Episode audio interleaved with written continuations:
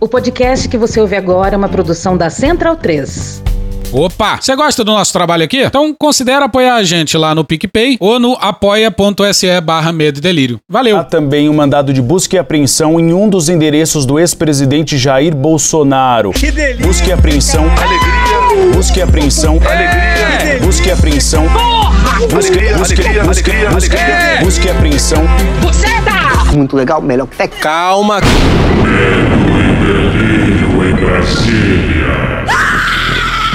Vocês percebem a loucura? Legal. Olá, bem-vindos ao Medo e Delírio em Brasília com as últimas notícias do que restou do Brasil. Bom dia, boa tarde, boa noite. Por enquanto. Eu sou o Cristiano Botafogo. Cristiano, seu lixo. Cristiano, seu lixo. Cristiano, seu lixo. Cristiano, seu lixo. Cristiano, seu lixo. Cristiano, seu lixo. Cristiano, seu lixo! E Cristiano. Nojento. E o Medo e Delírio em Brasília Porra, seu medo e delírio em Brasília, porra! é escrito por Pedro Daltro. abraço, Dalton! Pedro Daltro. Pedro Daltro. Pedro Daltro. E os dois trabalham e trabalham, viu? Eu tenho medo dos dois entrarem em burnout. Esse é o episódio dias 120 a 123. Ah, é? Foda-se. Bora passar pano? Não. Então bora passar um pouquinho menos de raiva?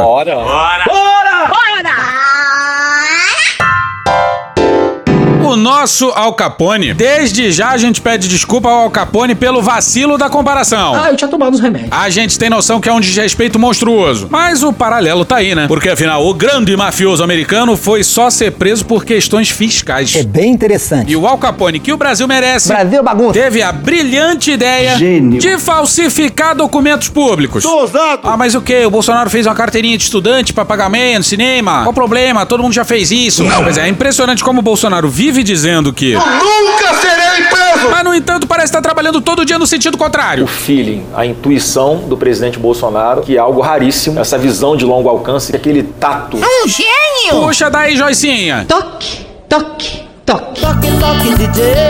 Três batidinhas na porta. E aí, quem tá do lado de dentro pergunta: quem é? É Polícia Federal. Ô, cara! Pois é, certa manhã, Jair Bolsonaro acordou de sonhos certamente intranquilos Óbvio! Canalhas! e encontrou na sua casa a. Duas letras, PS. E certamente chorou.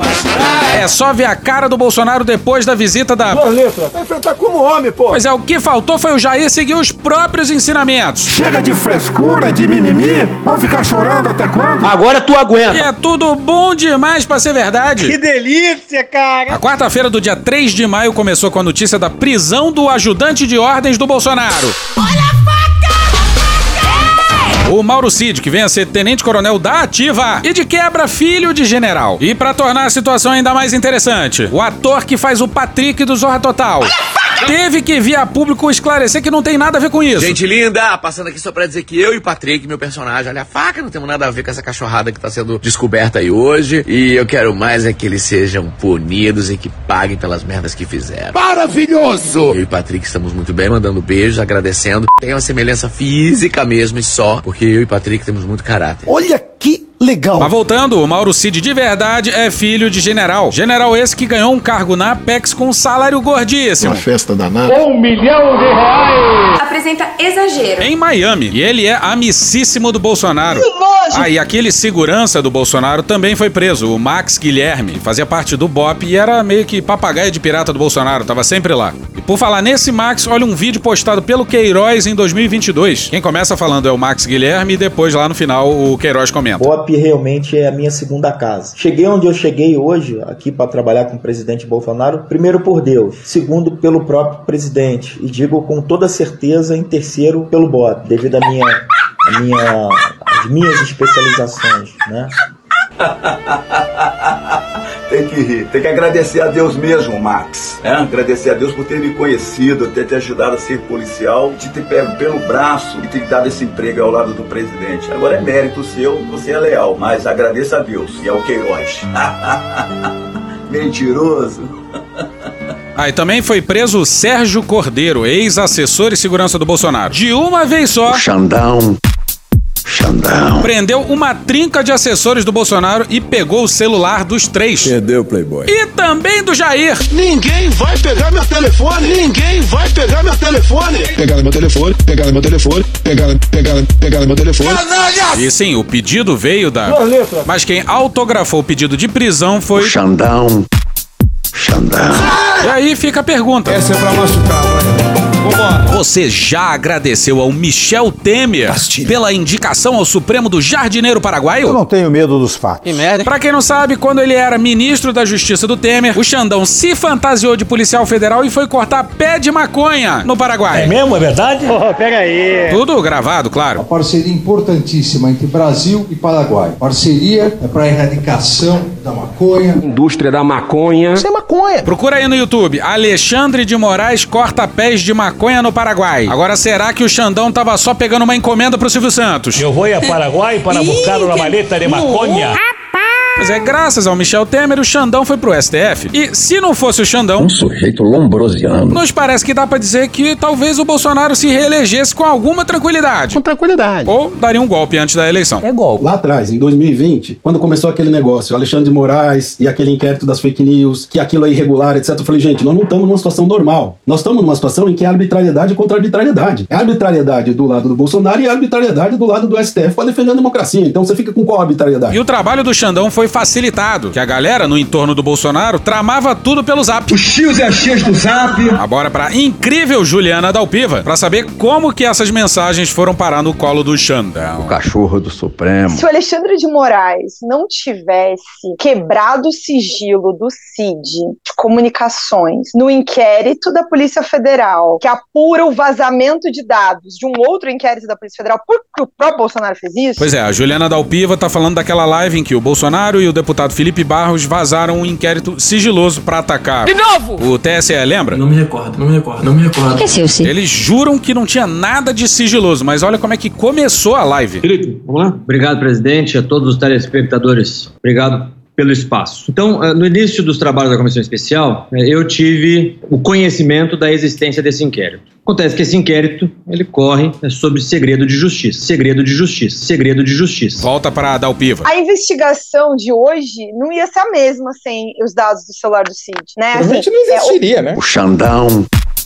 Xandão. Diz aí, Bolsonaro. Já desafiei o Alexandre de Moraes que vazou a quebra de sigilo telemático do meu ajudante de ordem, que é um crime que esse cara fez. Esse cara fez um crime. O meu ajudante de ordem, em especial o Cid, que eu tenho quatro, é um cara de confiança meu. Cid, aquele assunto com o Putin é assim. Aquele assunto com o Joe Biden é assado. E esse cara consegue pegar isso tudo pra ele. Não era à toa que esse era um dos maiores medos do Bolsonaro. Aí o Xandão puxou pra si a relatoria. E muita gente vai chiar. Bora pro Matheus Teixeira no dia 3 na Folha.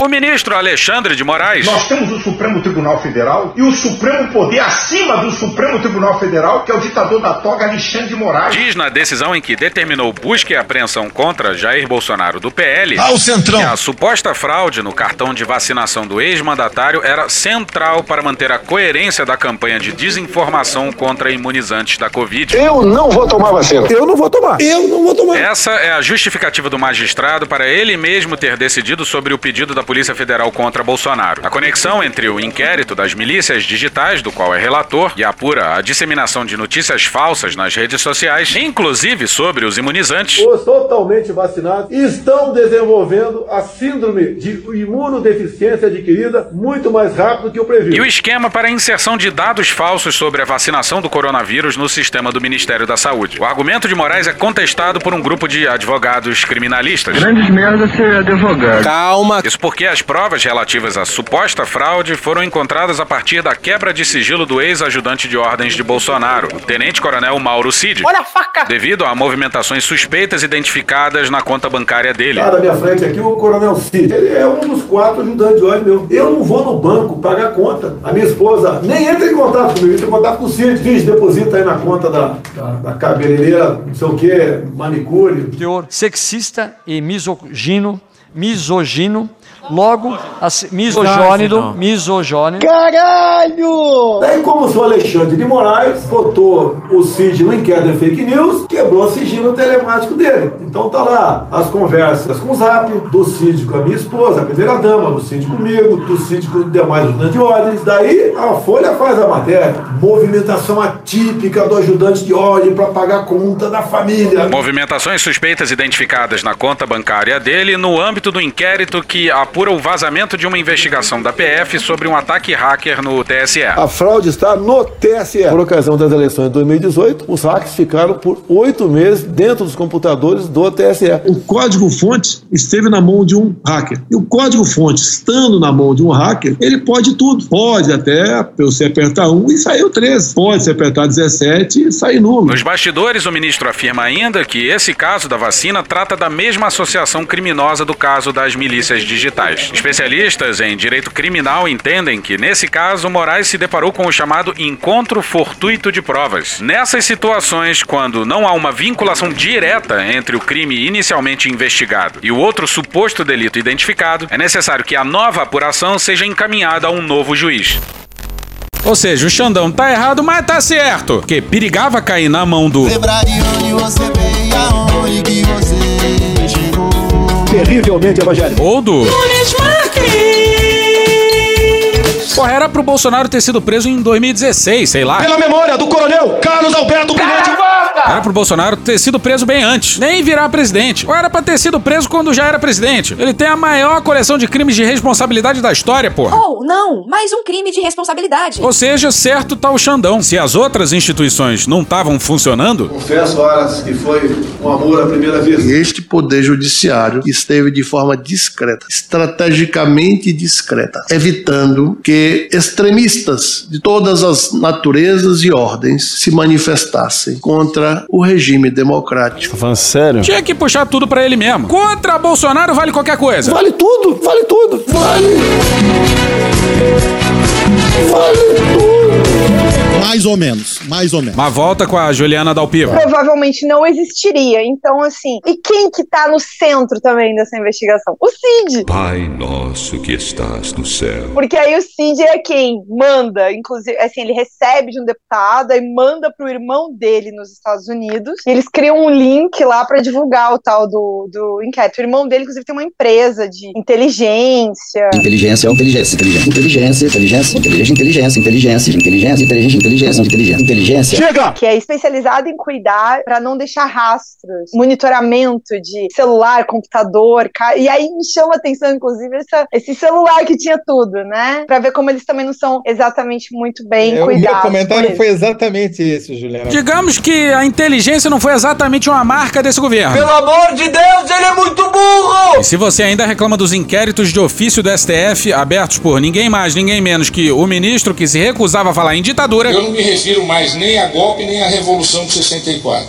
Eu me refiro a movimento de 1964. se você ainda pensa assim, é preciso entender que a gente não tá numa quadra normal da Você história. vai o quê? Defender em abstrato os princípios do Estado Democrático de Direito? De jeito nenhum. Quem defende em abstrato, depois engole o Hitler, certo? Pois bem, por conta da apreensão do celular do Cid nessa ocasião, todas as mensagens detalhando o crime de adulteração de documentos públicos vieram à tona. E que coisa constrangedora, Brasil! Bora pro Dimitrios Dantas no Globo no dia 3. A atuação de Mauro Cid é retratada em uma série de mensagens de WhatsApp obtidas pelos investigadores que começam em novembro de 2021 e avançam até a inclusão dos dados falsos de vacinação do presidente, de sua filha e de seus assessores mais próximos. Olha o tamanho da merda. Sim, tudo pelo zap. E tudo começou porque o Cid queria que a esposa dele viajasse para os Estados Unidos. Mas, como ela não tinha se vacinado, ele tratou de falsificar a carteira de vacinação dela. É simples assim. Pois é, era só se vacinar, né, porra? A primeira pessoa envolvida no esquema por Mauro Cid foi um dos seus funcionários, o servidor Luiz Marcos dos Reis, também militar e supervisor da ajudância de ordens. Ele era subordinado diretamente a Mauro Cid no órgão no papel de atender às demandas pessoais do então presidente Jair Messias Bolsonaro. Jair Messias Bolsonaro! Pois é, o que mais tem é militar no meio. Olha um trecho do Cid em numa das conversas. E o texto tá esquisito mesmo. A gente não sabe se foi um corretor cagando o texto ou qualquer coisa assim, se foi um áudio. Abre aspas, joga na minha conta e vê aí em Goianésia se tem algum cara que não seja cadastrado no Connect SUS. Vou ver depois no exército se tem algum enfermeiro que você que fazer pra mim, fecha aspas. Pois é, como a gente falou, não dá pra entender direito, né? Mas o que ele tá querendo dizer é que vai procurar algum enfermeiro do exército pra cometer a fraude. No meu entender, houve fraude. Bora pra outro trecho, agora do Luiz Marcos dos Reis. Abre aspas, eu já voltei já, coronel, mas eu deixei lá com o meu sobrinho lá. Ai, meu sobrinho aí, ó. Toca pra caralho, porra. Vê se ele consegue lá. É, tem só essas duas pessoas. Tem o meu sobrinho e o Vandir lá. Aí eu tento aqui. Não falei pra ele porque ele ficou questionando porque nenhum coordenador ficou sabendo e tal. Eu falei assim. Foi ordem do coronel. E chegando aí, pessoalmente, eu, eu explico pro senhor o que aconteceu. Falei pro tenente Alencar, pode deixar que eu administro lá. Fecha aspas. Nesse mesmo dia, a esposa enviou um PDF da sua carteira de vacinação pro Cid. E aí o Cid mandou para um tal de Eduardo Alves, um segundo sargento do exército. A ideia era que, com os dados da carteira de vacinação, ele incluísse os dados no Connect SUS. Mas o quê? Deu errado. Agora bora para um trecho desse Eduardo aí. Eduardo. Abre aspas. Infelizmente ela não tá conseguindo, porque o sistema daqui não aceita. Não tá aceitando o, o- a vacina que ela tomou. O lote que veio pro Rio de Janeiro é diferente. Não tem esse lote aqui, então você. O sistema não aceita. Eles entendem como fraude, entendeu? Por que será? Não entendeu, houve fraude. Ela tá pedindo aqui se a gente consegue a unidade que ela falou, que vai fazer um contato lá com o pessoal do SUS. Mas precisa saber o nome da unidade. Fecha aspas.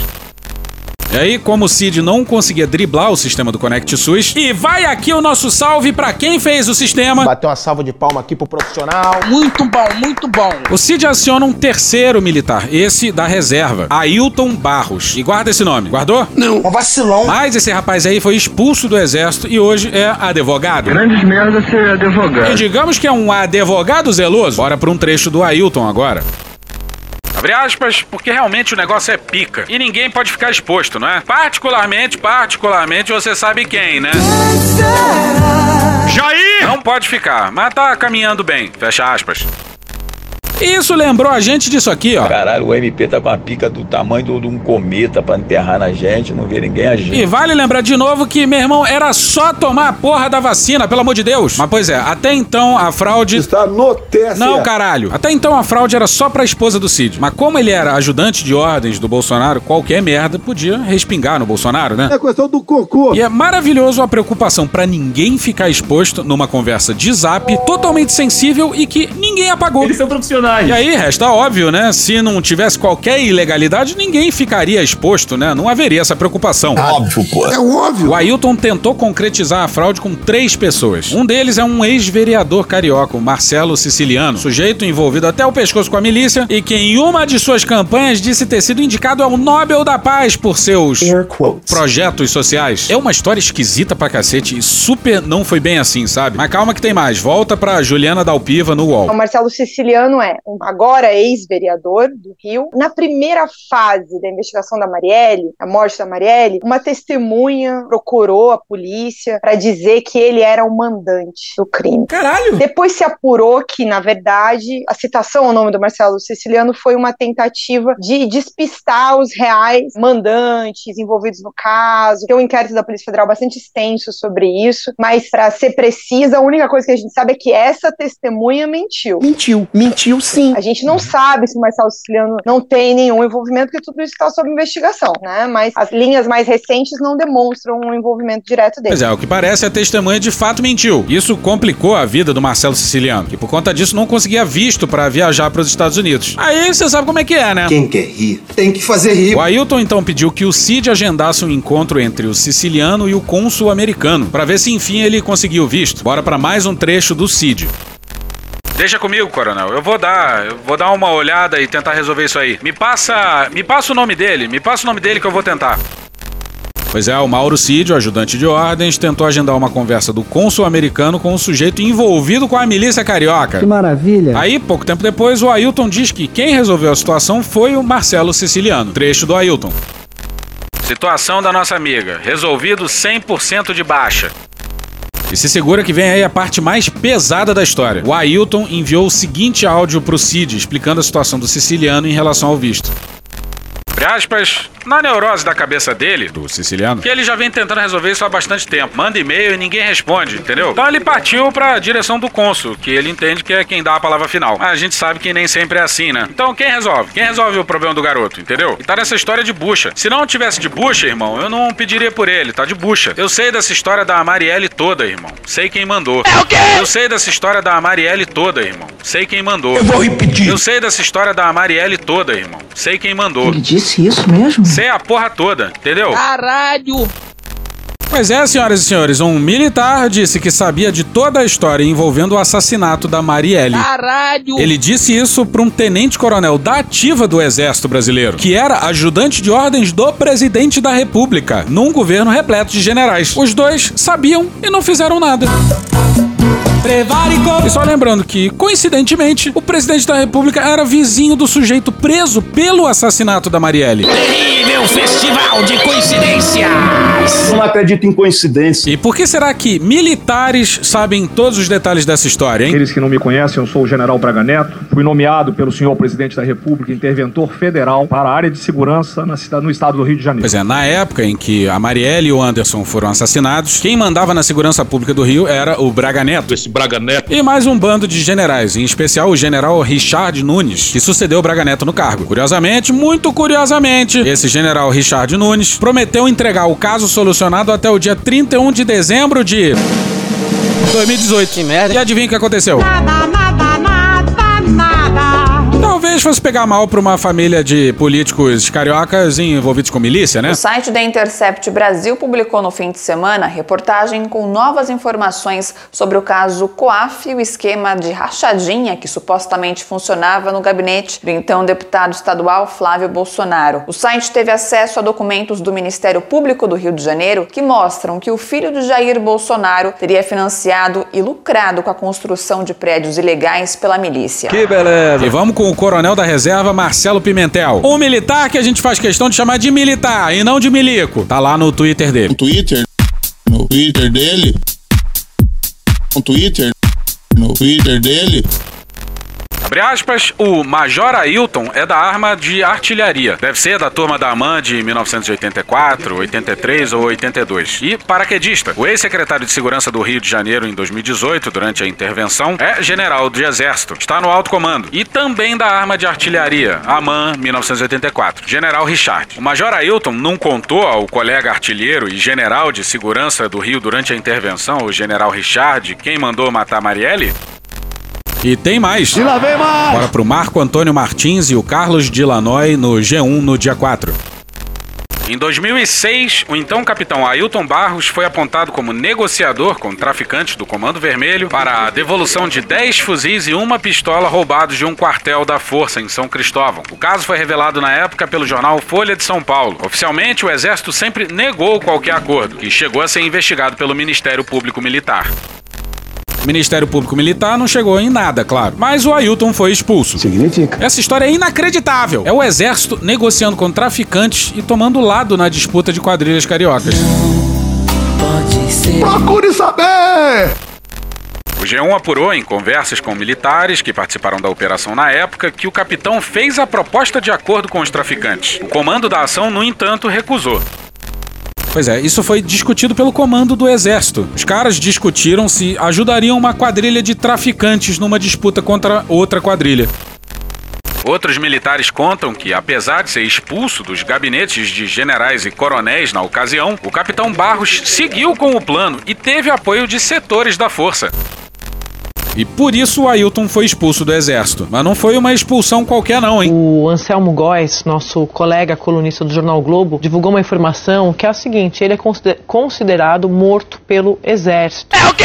E a esposa, a viúva, a viúva não, a esposa dele, né? Porque ele foi preso essa semana. É uma fraude. Ela recebe uma pensão de mais de 22 mil reais em valores brutos. Uma festa danada. Pois é, senhoras e senhores, uma grande punição. Nossa produção, nosso Ricardo Santos, entrou em contato com o Superior Tribunal Militar e a assessoria explicou que isso consta no Estatuto das Forças Armadas. Como assim? Não entendi. Pois é, é filha de general que não casa para manter a pensão, é esposa de oficial expulso que recebe 22 mil reais. Uma festa danada. E aí qual é a justificativa? É de que a punição do militar não deve atingir a seus dependentes. Sim, mas ele não morreu, né? Ele foi expulso por envolvimento com traficantes. Não era só o cara entrar pro exército, fazer uma merda, ser expulso, passar a pensão pra esposa e ficar vivendo da pensão da esposa. Esquemão. Deixar um valor de 22 mil reais para um dependente é uma regra que a sociedade brasileira gostaria de entender melhor. Pois bem, a falsificação da carteira de vacinação da esposa do Cid aconteceu no final de 2021. Aí a gente pula para dezembro de 22, poucos dias antes da viagem do Bolsonaro para os Estados Unidos. Mulher Maravilha. Bora pro César Tralli no G1 no dia 3. Fontes ligadas à investigação afirmam ainda que, embora Bolsonaro tivesse passaporte diplomático à época em que entrou dos Estados Unidos, estava receoso de usar o documento. Isso porque não se tratava de uma viagem oficial de Estado. É verdade. O mandato dele acabou dois dias depois que saiu do Brasil. Por isso, a investigação deduz que ele queria uma espécie de backup, uma garantia de que não correria risco de ser barrado por não ter vacina contra a Covid. No tocante à vacina, eu decidi não tomar mais a vacina. Porque também, na volta ao Brasil, não mais como presidente, poderia ter problemas caso fosse pedido o comprovante e ele não apresentasse. É difícil. E aí, ao que tudo indica, o Cid teve a brilhante ideia de propor para o Bolsonaro a mesma solução que ele arrumou para falsificar o certificado de vacina da própria esposa. O miserável é um gênio! Bora para a matéria não assinada no G1, intitulada Entenda os pontos da investigação da PF que levou a buscas na casa de Bolsonaro no dia 3. A PF primeiro descobriu que, no fim de 2022, foram inseridos no Sistema da Rede Nacional de Dados em Saúde o registro de que o ex-presidente da República, Jair Bolsonaro, teria recebido uma dose da vacina contra a Covid-19 da fabricante Pfizer. Até já, Pfizer. Na data de 13 de agosto de 2022, no município de Duque de Caxias. E acredite você, quem fez isso foi o secretário de governo de Duque de Caxias. Um sujeito que atende pelo nome de João Carlos Brecha. Isso mesmo, João Carlos Brecha. Na cara, na cara, na cara! Isso foi na noite do dia 21 de dezembro. Aí, na manhã do dia 22 de dezembro, o usuário associado ao ex-presidente, utilizando o endereço de IP cadastrado no Palácio do Planalto, acessou o aplicativo Conect SUS. Pois é, no usuário do Jair! e com o IP do Palácio do Planalto. Nem pra fazer isso longe do palácio, porra. Mas a PF também percebeu que no dia 27 de dezembro de 2022, os dados de vacinação foram excluídos do sistema sob a justificativa de erro. E quem fez isso foi a chefe da central de vacinação de Duque de Caxias. Não foi uma servidora zelosa que se deparou com uma possível fraude, não. Ou seja, ao que tudo indica, apagar os dados fazia parte da trama mirabolante. E isso aqui que vai a seguir é maravilhoso demais. A PF também registra no relatório a estranheza com o fato de que as duas doses de vacina foram registradas em Duque de Caxias no mesmo dia na sequência, com diferença de um minuto entre elas. Cara, parei. Duas vacinas em menos de um minuto. Pra que essa ansiedade, essa angústia? Pois é, mais um indício de falsificação. Indício porque uma coisa é a data de aplicação da vacina e outra é a data de registro no sistema. Mas há todo um conjunto probatório. Aí também foi em Duque de Caxias que o certificado de vacinação da esposa do Cid foi feito. Bora pro Ítalo Nogueira no dia 3 na Folha. A prefeitura usada, segundo a Polícia Federal, para concretizar a fraude no cartão de vacinação do ex-presidente Jair Bolsonaro do PL foi a capital do negacionismo no Rio de Janeiro durante a pandemia de Covid-19. Histeria, histeria, histeria.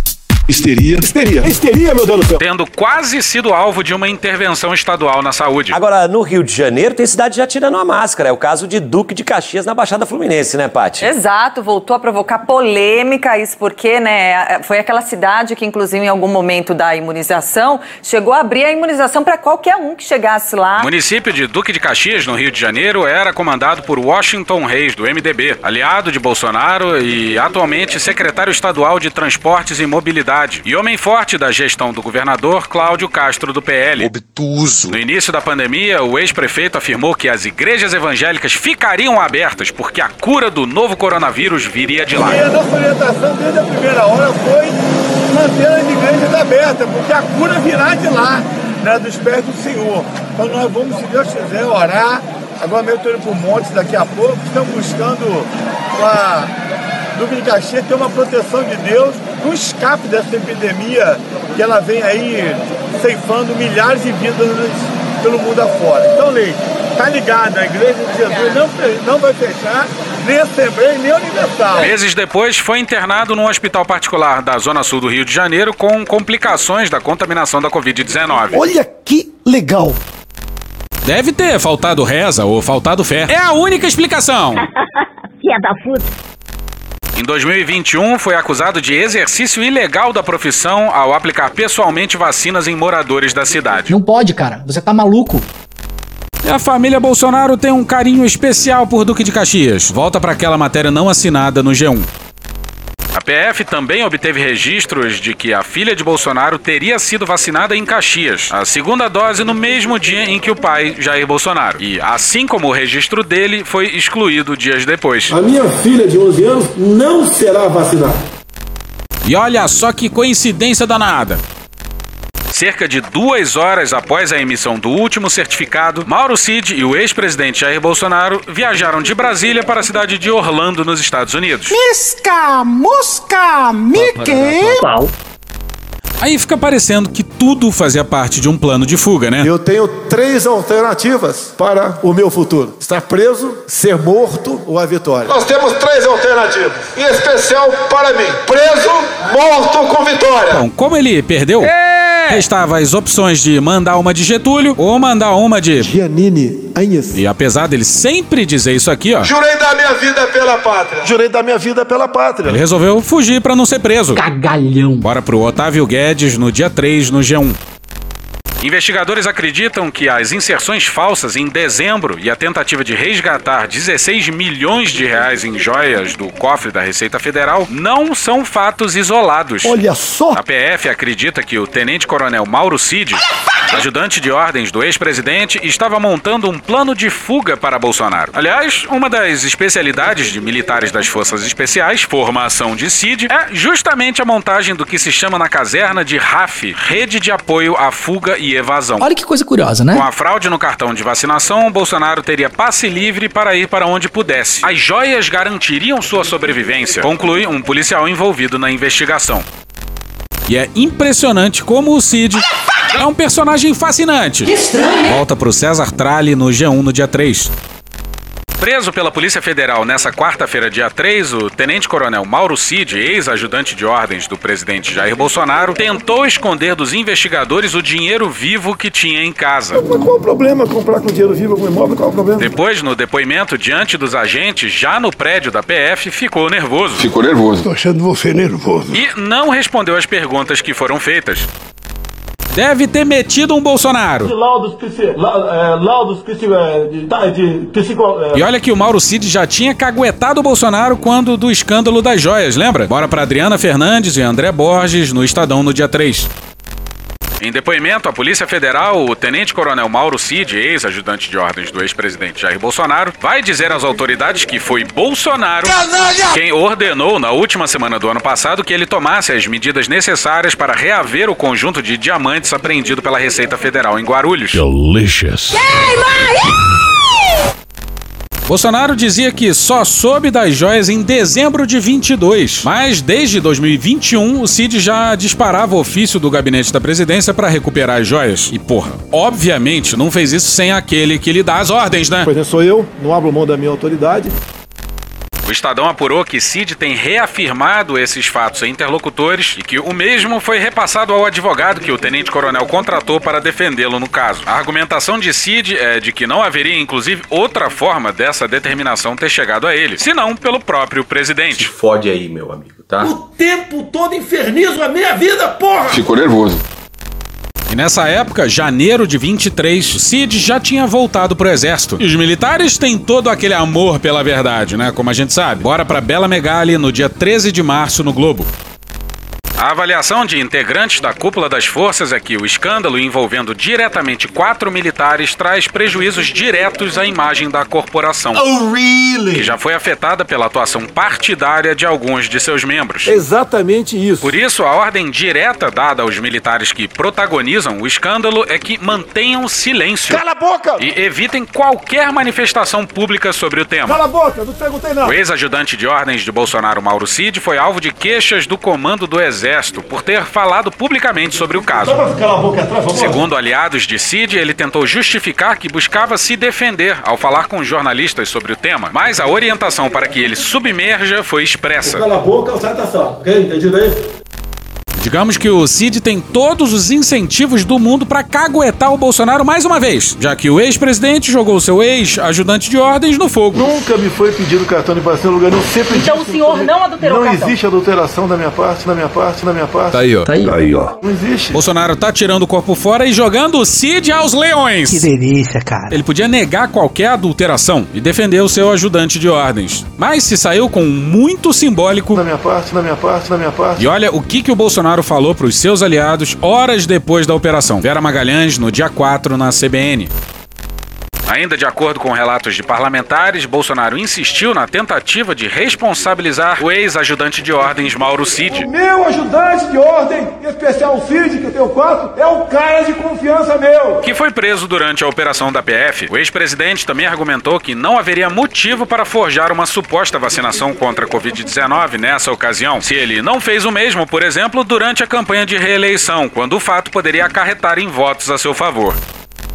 Pois é, os dados só foram alterados em dezembro de 22, depois da derrota do Bolsonaro nas eleições. Ele precisava fugir porque estava morrendo de medo do. Xandão. Xandão. Aí, pô, nesse contexto ele não precisava pensar num plano de fuga. Mulher Maravilha, Superman. E tudo indica que o Cid era o banco do Bolsonaro. Sabe como é que é, né? Essa família aí. Geralmente, quando se fala em família na política, são famílias enroladas em atos de corrupção. Essa família tem aversão a banco. Eu não vou no banco pagar conta. A minha esposa nem entra em contato comigo, entra em contato com o Cid. Tá certíssimo. Volta pro César Tralli no G1. Os policiais descobriram o dinheiro na casa de Cid quando o tenente-coronel entregava as armas de fogo que guardava num cofre. Cid se apressou para fechar o cofre. De forma discreta, estrategicamente discreta. Os policiais pediram para ele abrir novamente e viram lá 35 mil dólares em espécie e 16 mil reais também em dinheiro vivo. Mas qual o problema comprar com dinheiro vivo algum imóvel? Qual o problema? E logo, logo o Cid vai mudar de advogado. Fala aí, Juliana Dalpiva. Tem uma figura que eu acho que é chave pra gente prestar atenção na situação do Cid. Atualmente, o Cid é atendido pelo Rodrigo Roca, na defesa dele, no caso das joias. É, e eu acho que, se eu não me engano, hoje também, quem acompanhou ele durante o dia ainda foi o Rodrigo Roca, que é quem? O advogado do Flávio Bolsonaro, é, no inquérito, no caso das rachadinhas lá do Rio de Janeiro, né?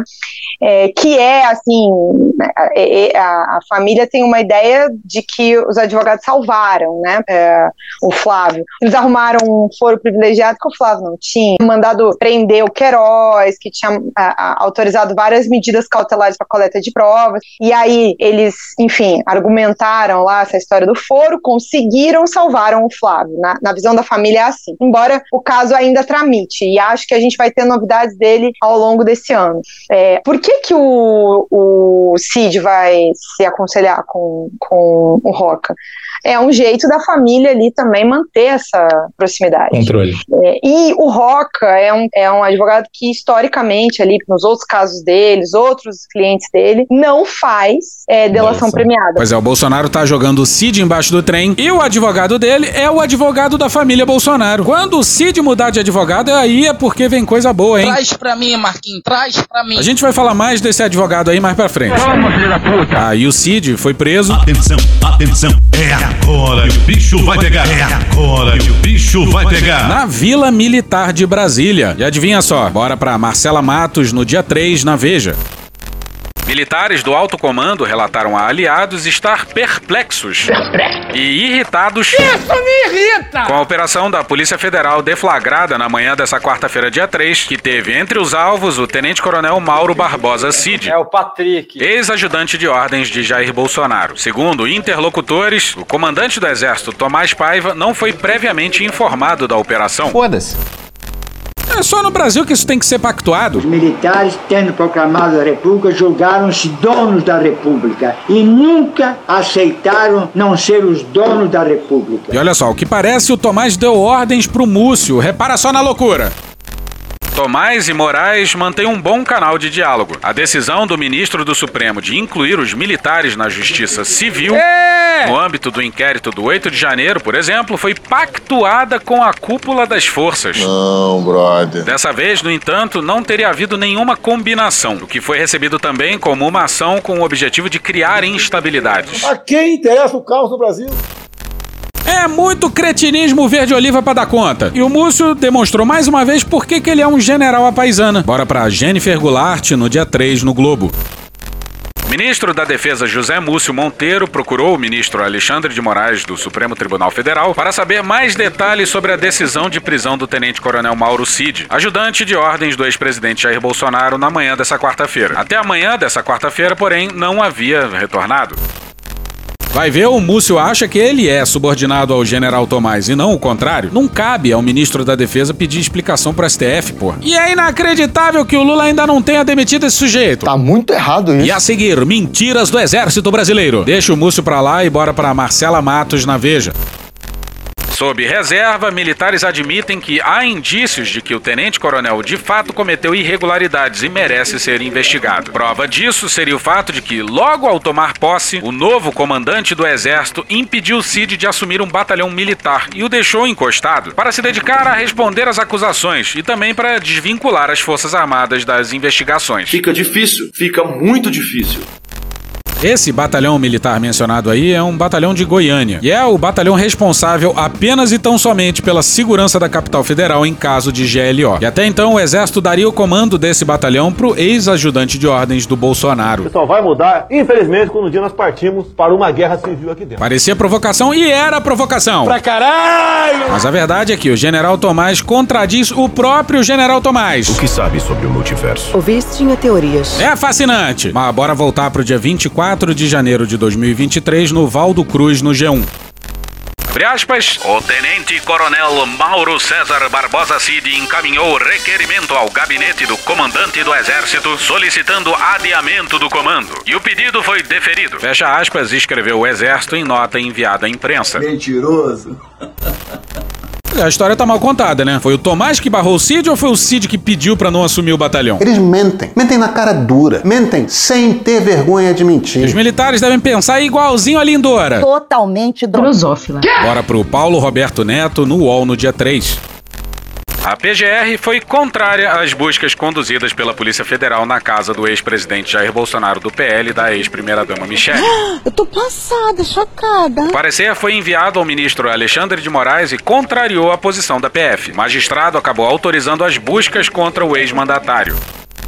É o careca mais amado do Brasil. Vamos massificar essa contra-informação.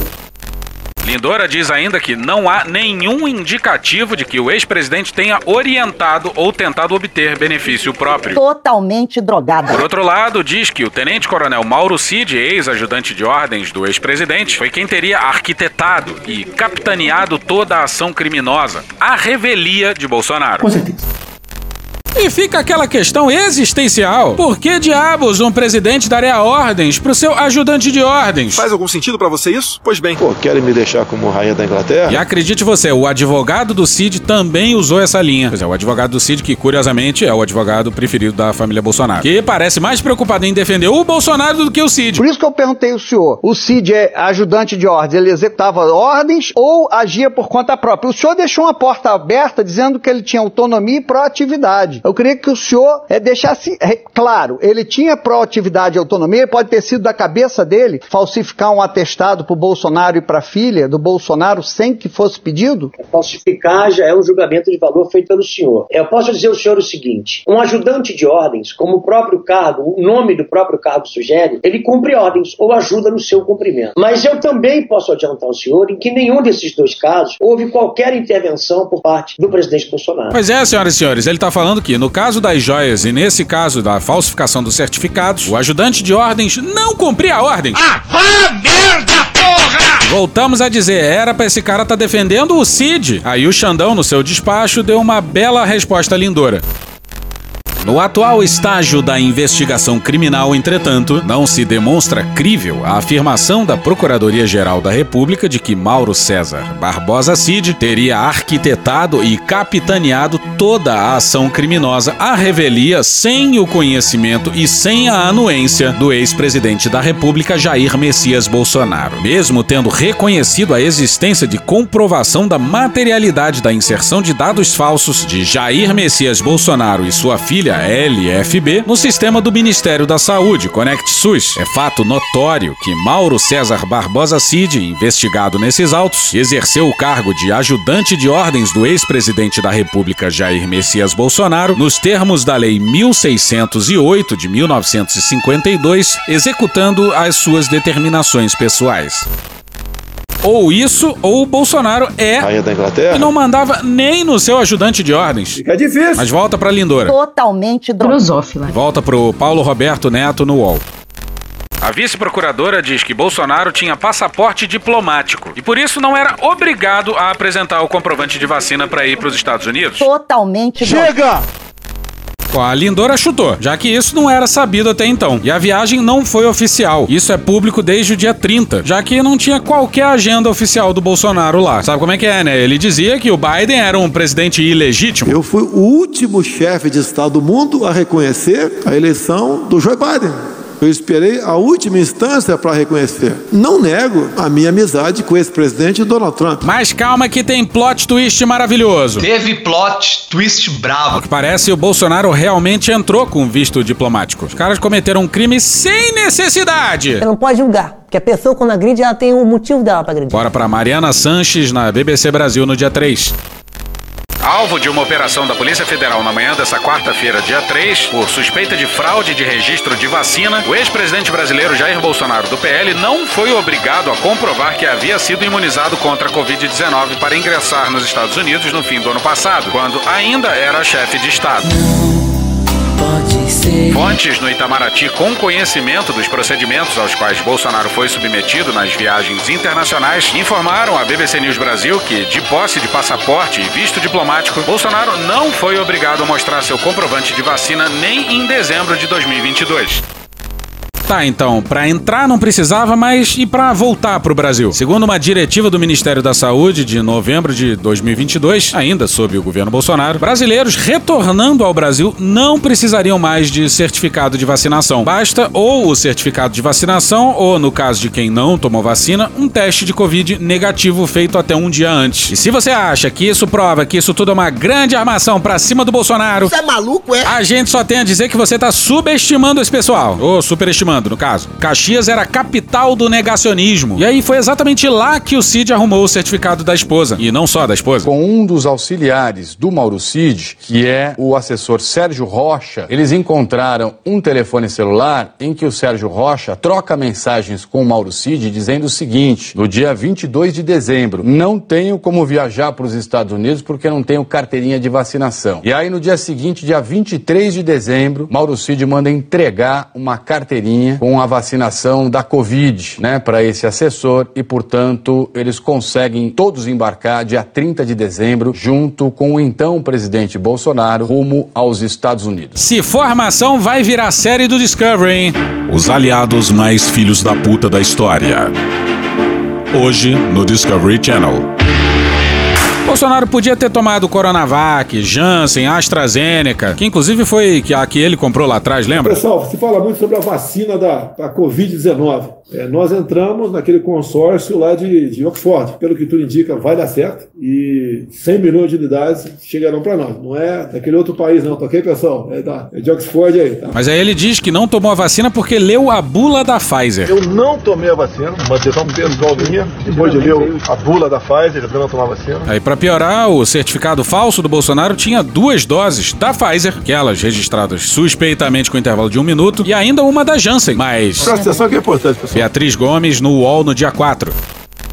O registro falso de vacinação do ex-presidente Jair Bolsonaro do PL contra a Covid-19 em São Paulo teve um dado colocado com o nome do presidente Lula, do PT. O que aconteceu? O e-mail lula.gmail.com foi registrado na ficha de vacinação. Oh, pega aí. pega aí. E isso, infelizmente, lembrou a gente do Moro há algumas semanas. Abre aspas. Eu gostaria de entender por que dos criminosos do PCC investigado o plano de sequestro e assassinato utilizava como endereço de e-mail Lula Livre 1063. Fecha aspas. A quadrilha mais burra da história. Hoje no Discovery Channel. Usar e-mail com o nome do Lula é digital dos bolsonaristas. É incrível! Ah, e você achou que não ia ter choro do Bolsonaro, né? Achou errado, otário? Tá ouvindo aí, Bolsonaro? É, tô ouvindo bem. 100%. E é por demais simbólico que o programa escolhido pro Bolsonaro se pronunciar depois da operação tem o nome de Pânico. O soldado que vai à guerra e tem medo de morrer é um covarde. Segue na entrevista. Por volta das 6 e 15 da manhã, eu já estava acordado, acordo por volta de 4 e meia, no máximo 5 horas. Uh! Mais? É, e tocou a campainha. Toque, toque, toque. Quem é? É a Polícia Federal. Ô, cara! O Eduardo e o Flávio classificaram a operação na casa do Bolsonaro como um esculacho. O pessoal louva torturador, mas uma visita gentil da. Duas letras. Viram esculacho. Cuidado. Vamos seguir. Fui tratado muito bem. Em nenhum momento houve. Dedo no cu e gritaria. Um exagero, voz mais alta, falta de educação, muito pelo contrário. E acredito até que eu senti é, constrangimento em alguns policiais federais. Se uma pesquisa nas Forças Armadas, séria, não vai dizer que os militares estão divididos, o que os policiais do Brasil estão divididos. Pegaram meu telefone, pegaram meu telefone. Ninguém vai pegar meu telefone! Ninguém vai pegar meu telefone! Pegaram meu telefone, pegaram meu telefone, pegaram, pegaram, pegaram meu telefone. Canalhas! Pegaram meu telefone, perguntaram a senha. É, Eu falei, ó, meu telefone não tem senha. Gênio. Nunca tive senha do meu telefone. Gênio! E assim foi feita lá a busca e a apreensão. Motivo principal da busca e apreensão É meu pau em sua mão. é fraude no carteira é, de vacina. Fraude em documento público, pra ser claro. Uma coisa é a pessoa falsificar o cartão de vacina, que já é crime. Outra é falsificar o registro no sistema, que é pior ainda. E ainda acima, vindo do gabinete do presidente. Eu até respondi para eles, não precisava ter respondido, mas um ambiente bastante cordial, né? Não me perguntaram também. Eu falei para eles que não havia tomado a vacina, em especial depois que li o que eu chamo de bula da Pfizer. Pois é, bora pro André Biernat na BBC News Brasil no dia 4. Vale destacar que, segundo as avaliações de cientistas e agências regulatórias de todo o mundo que aprovaram essa vacina, os benefícios superam os riscos. Ou seja, a proteção contra o coronavírus obtida através do imunizante é mais valiosa do que qualquer incômodo relacionado à aplicação das doses. Quando eu li lá atrás, eu falei, não posso tomar esse negócio aqui, isso é problema meu. Primeiro que não. Especialmente quando você é presidente da república. E as suas atitudes influenciam pessoas, desincentivando de tudo que é jeito a vacinação. Ou seja, isso é problema do país. E nessa aí, esse cara matou muita, muita gente. E continua matando, porque acabou desincentivando a vacinação como um todo. Não só da vacina contra a Covid. E resolvi não tomar a, vacina. Babaca do caralho. Ó, e os silêncios a partir daqui são o áudio original do programa, tá? Bolsonaro ficou emocionado. Vão ficar chorando até quando? Fizeram, acharam ali o cartão de vacina da minha esposa, a Michele.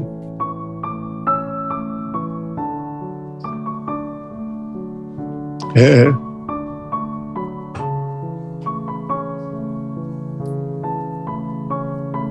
Fala logo, porra. Tiraram a fotografia do cartão de vacina dela. A suspeita era de fraude. Ela foi vacinada em, em, em 2021 nos Estados Unidos. E eu não tomei vacina lá, não tomei lugar nenhum. Ela tomou a, a vacina a Janssen, passou mal logo na volta pro Brasil. E olha o que o Bolsonaro vai fazer agora de novo, desincentivar a vacinação. O ano passado, ela voltou a ter uma crise e o médico falou que era por causa da vacina. Vai tomar no cu, porra! Que médico será que era esse, hein? Podem escrever isso e me cobrem. Ah, mas tudo bem. A minha filha, que eu respondo por ela, atualmente tem 12 anos. Até vale a pena eu contar a história pra vocês. Quando a Anvisa falou que ia abrir a vacina para criança de 5 a 11 ou 12 anos... Flashback. A Anvisa, lamentavelmente, aprovou a vacina para crianças entre 5 e 11 anos de idade. A minha opinião eu quero dar para você aqui. A minha filha de 11 anos não será vacinada. E você vai vacinar teu filho contra algo que o jovem, por si só, uma vez pegando o vírus, a possibilidade dele morrer é quase, é quase zero? O que está por trás disso? Qual é o interesse da Anvisa por trás disso aí? Qual é o interesse daquelas pessoas taradas por vacina? É pela sua vida? É pela sua saúde? Se fosse, estariam preocupados com outras doenças no Brasil que não estão. Seu filho da puta! Filho da puta! End of flashback. Eu liguei para a Anvisa, não, não lembro quem eu falei lá, era um médico, né? Devia ser um médico. Não temos provas, já bem claro. Eu falei, mas aqui está como possíveis efeitos colaterais, entre outros, a criança de 5 a, 12, a 11 anos, palpitação. É meu pau em sua mão. Dor no peito e falta de ar. Eu perguntei, está escrito aqui que a recomendação é procurar um médico. A minha filha tem médico à disposição, dorme, inclusive, muitas vezes lá no Alvorada. Não teria problema procurar um médico. Eu perguntei, e o médico vai fazer o quê para conter uma falta de ar, palpitação e dor no peito. Ele falou, não sei, mas, poxa, pô. Durante toda a pandemia, a gente cansou de mostrar como o Bolsonaro realmente não entende nada de como funciona a ciência. Ele, por exemplo, não entende a diferença entre correlação e causalidade. O elemento chegava com malária e covid e era tratado com hidroxicloroquina e ficava bom. Precisa ser muito inteligente para entender que a hidroxicloroquina serve para as duas coisas? Ele também não entende que toda intervenção tem prós e contras. Nada é 100% garantido, nem 100% seguro, mas é 100% garantido que, na média, a intervenção é mais benéfica do que danosa. Mas porra, Michele, você se vacina e não vacina a Laura? A minha filha de 11 anos não será vacinada. E o que dizer do apresentador do Pânico? Deixa eu perguntar um negócio. Você, você falou isso que esculacharam você. Isso não é mais uma cortina de fumaça? Porque sempre a gente viu o negócio do cartão corporativo, sempre que acontece alguma coisa, chama o Bolsonaro, vamos jogar o Bolsonaro aqui pra. Dá depoimento, Eu senti é. que você ficou meio emocionado, que mexeu com a tua esposa, com a tua filha, foi na tua casa, né? Um negócio que de- deve Sim. ser complicado pra você e você sempre sofrendo isso. Mas você não acha que é isso, que é meio uma cortina de fumaça? Porque Mas ontem teve a votação lá, que também parece que não, foi muito teve. bem e tal. O Ministério Público e este Poder Judiciário esteve de forma discreta, estrategicamente discreta, evitando que extremistas de todas as naturezas e ordens se manifestassem contra o regime democrático. Teu cu! Aí o Bolsonaro também falou sobre o dia 8. Ah, Acusaram de terrorista essas pessoas que estavam lá. Tinha um baderneiro lá, tinha marginal lá dentro, tinha marginal lá dentro, e esse cara tem que, tem que pagar pelo seu crime. Né? Mas a grande maioria que estava ali estava lá de, pô, de bobo. Da, de bobo. A maioria ali era bobo. E não era, apesar de que tinha alguns sim. E acabou o Bolsonaro. Acabou, porra! É, a gente pediu pra você guardar o nome do Ailton, aquele militar da reserva que conseguiu falsificar o atestado da esposa do Cid, né? Guardou? Não. Um vacilão. Agora às 3 horas e 10 minutos deste dia 4 de maio de 2023, a primeira prova cabal de que a discussão de um golpe de Estado, sim, um golpe de Estado após a derrota de Jair Bolsonaro, ocorreu na antessala do ex-presidente da República. Eu tô passada, chocada. A Daniela Lima leu as transcrições dos áudios enviados pelo Ailton pro Cid. Conceito da operação. Então hoje já é meia-noite e 59 de quinta-feira, dia 15 de dezembro. É o seguinte, então, entre hoje e amanhã, sexta-feira, continuar pressionando o Freire Gomes para que ele faça o que ele tem que fazer. Freire Gomes, comandante do Exército. Segue esse parceiro de crime segundo a PF de Cid no áudio. Até amanhã à tarde, ele aderindo, bem, ele faça um pronunciamento. Então, se posicionando dessa maneira, para a defesa do povo brasileiro. Eu não sou povo desse rapaz! Nunca fui povo desse cidadão! Quem é ele pra dizer agora que eu sou povo dele? E se ele não aderir, quem tem que fazer esse pronunciamento é o Bolsonaro, para levantar a moral da tropa. Boston Medical Group. É a cor, a cor do Cialis. Que você viu, né? Eu não preciso falar. Está abalada em todo o Brasil. No agronegócio, nos caminhoneiros, é, no meio empresarial, no cidadão comum. Estamos todos quase jogando a toalha, né? Então, o que é que nós temos que fazer? Até sexta-feira, até amanhã, fazer um pronunciamento. Ou o Freire Gomes ou o Bolsonaro. De preferência, o Freire Gomes. É aquilo que a gente fala. O então comandante do exército não topou a proposta, não porque ele é um democrata. Ô folclórico general democrata! Mas porque os generais do governo implodiram qualquer possibilidade de golpe. Não se transforma o país em párea internacional e depois se dá um golpe. Nenhum aliado ia apoiar essa insanidade. Foi uma vitória assegurada porque o Zé Biden e uma parte da Europa Ocidental tinham interesse em que ele ganhasse. E que o Bolsonaro era uma roubada. E aí, depois da reunião com os embaixadores do Bolsonaro, O evento diplomático mais louco da história. até Febraban e Fiesp foram correndo assinar manifesto pela democracia.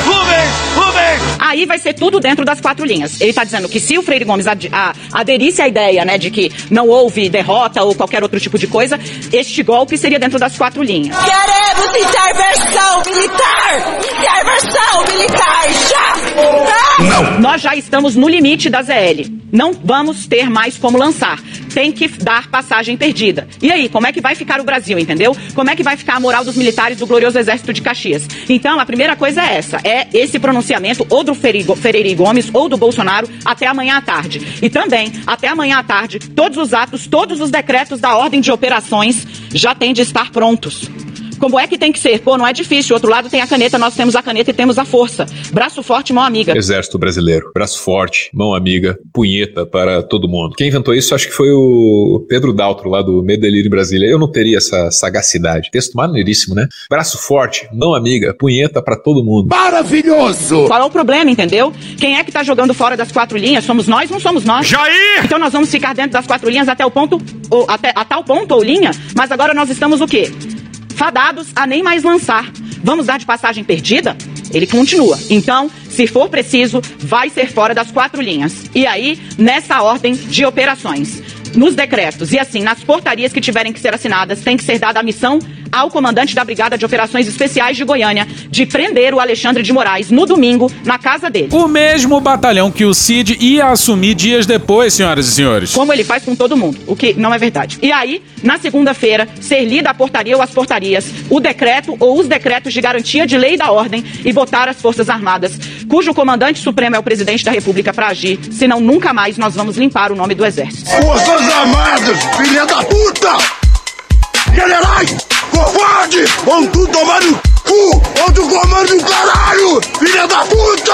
Rapaz. Isso aí que a Daniela Lima descreveu foi na madrugada do dia 15. E no dia 18, o Oswaldo Eustáquio Minha querida, eu sou um jornalista de alta performance. é babaca pra caralho. postou esse vídeo que vai a seguir. Essa música de fundo é do original, hein? No domingo 18 de dezembro de 22, no meio de tantas dificuldades, uma boa notícia. Querem uma boa notícia? Eu tenho uma boa notícia. Ah, não, peraí, deixa eu tentar tirar um pouquinho dessa música que tá insuportável essa merda. Uma boa notícia. Querem uma boa notícia? Eu tenho uma boa notícia. Vocês sabem que eu sou um jornalista investigativo. Grandes merdas. Sempre ligado nos fatos.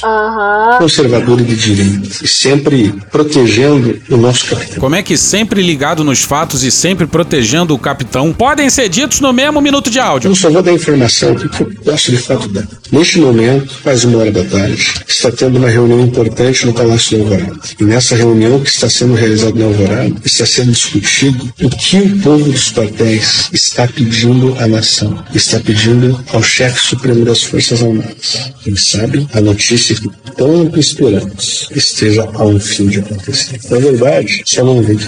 já está acontecendo. Os olhos está quando é que vai acontecer? Ei, qual parte que não entendeu que já está acontecendo? Existe um cronograma sendo cumprido. É só você ler os diários oficiais. Alegre-se, se preparem para o dia D, para o dia da vitória. Venham para Brasília. E um dia depois teve essa fala aqui que vocês lembram do Braga Neto. Um prazer, general.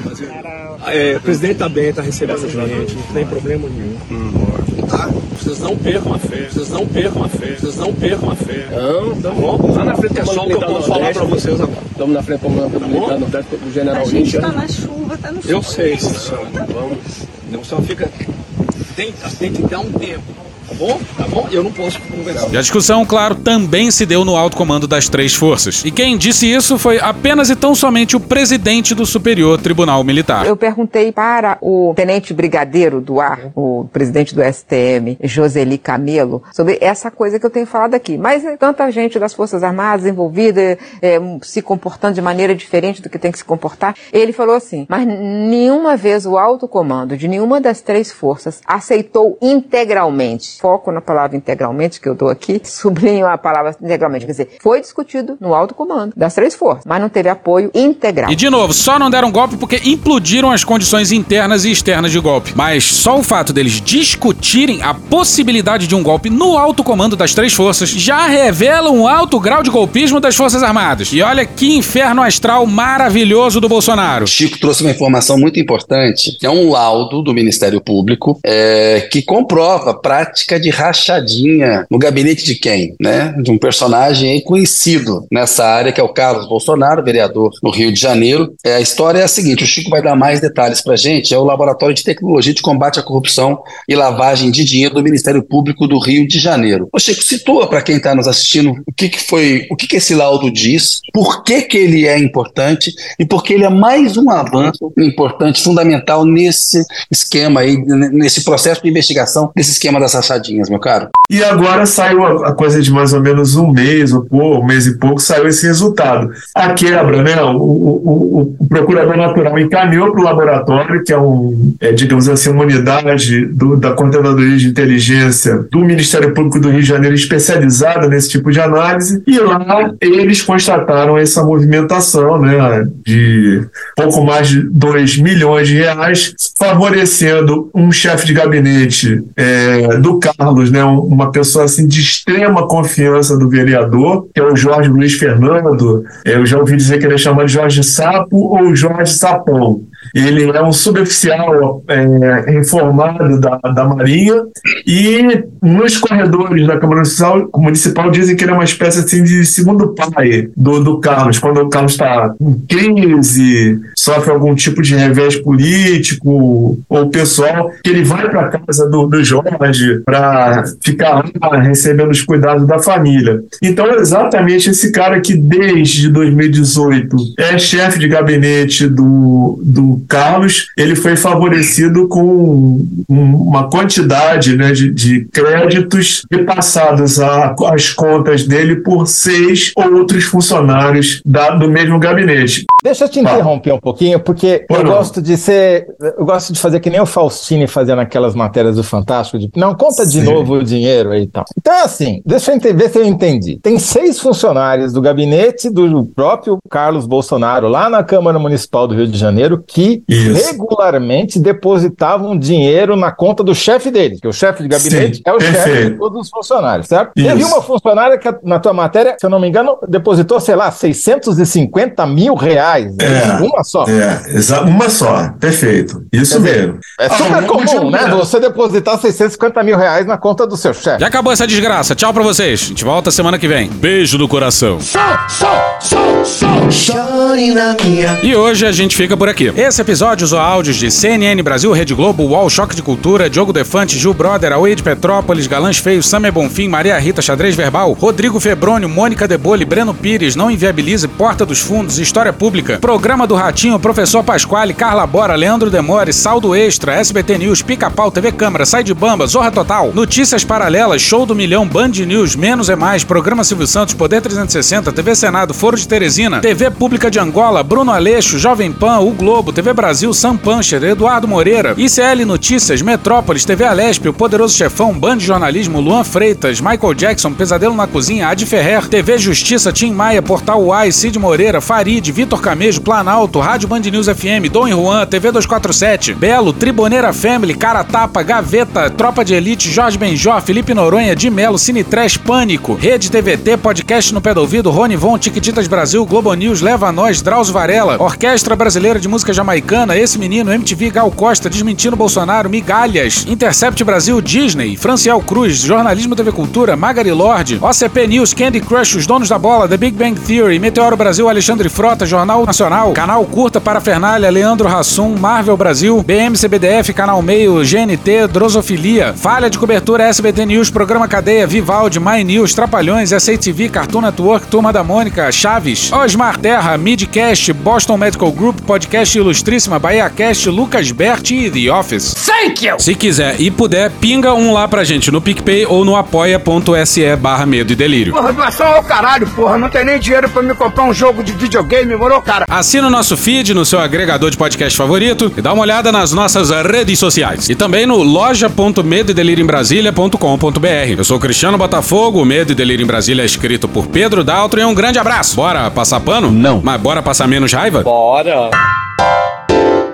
Me permite uma parte? Não lhe dou a parte. O a parte de hoje é do Lucas Berti, do Giro Latino, falando sobre o Paraguai. O fundamental para a gente tentar entender o que é esse movimento de extrema-direita no Paraguai, que tomou o país aí imediatamente após as ele- as eleições de domingo, é descobrir primeiro quem é o cara chamado Paraguai Paio Cubas, que é o cara que se conclama o líder desse movimento. O Cubas é um ex-senador, ele foi inclusive caçado em 2019 porque ele simplesmente agrediu um policial e disse, entre outros absurdos, que iria matar 100 mil brasileiros bandidos. Parte dessa retórica típica de extrema-direita, que é contra os direitos humanos e fala contra a criminalidade acima de qualquer coisa. O Cubas ficou em terceiro lugar na votação de domingo, ele acabou tendo um resultado surpreendente, né? Inclusive, ele acabou. Ele tá mais próximo do segundo colocado do que o segundo colocado do vencedor, que é o Santiago Penha. E o Cubas, bom, ele tá se colocando como um líder quase que espiritual desse movimento radical e em função das denúncias de fraude jamais comprovadas, sempre nunca sólidas, né, que ele colocou aí na jogada depois das eleições no Paraguai, pessoas apoiadores dele foram para as ruas, bloquearam estradas, queimaram viaturas, falaram que iam entrar nos órgãos eleitorais, estão falando que roubaram as eleições. É, esse receituário típico do, da extrema direita tentando se dizer uma coisa antissistema, ainda que ela seja produto do próprio sistema. Mas ao mesmo tempo que a gente traça esses paralelos com o caso brasileiro, né, que foi cooptado pela extrema direita e vê um processo de descrédito do sistema eleitoral nos últimos anos, a gente tem uma diferença fundamental, porque no caso do Brasil, a gente tinha o bolsonarismo, né, dizendo contra o sistema e dizendo que o PT e, e o TSE e o Alexandre de Moraes e, o establishment político todo do Brasil estava por trás de uma grande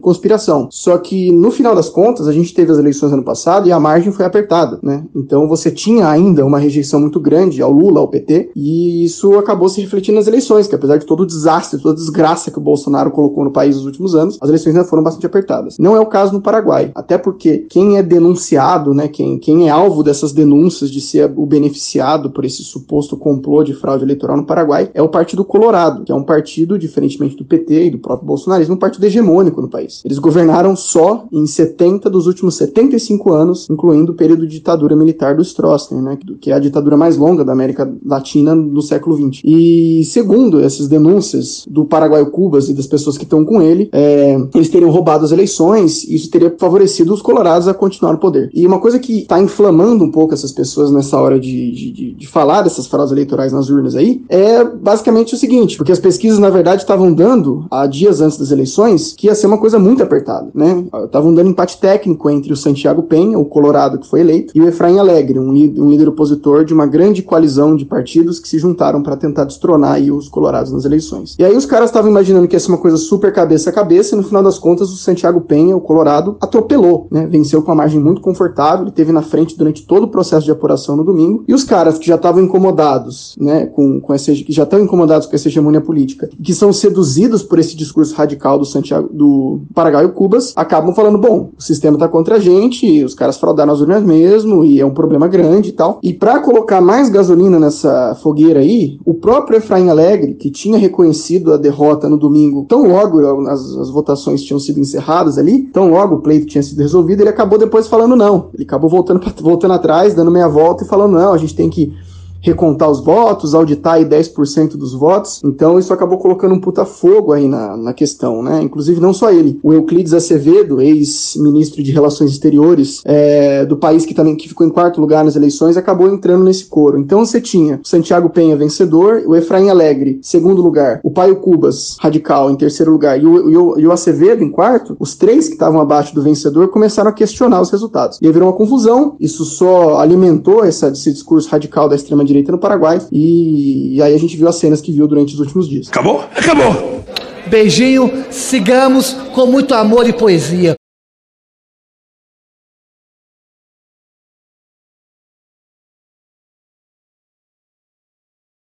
O períneo é a alma da atuação, tá tudo lá. Ouve a voz do seu períneo.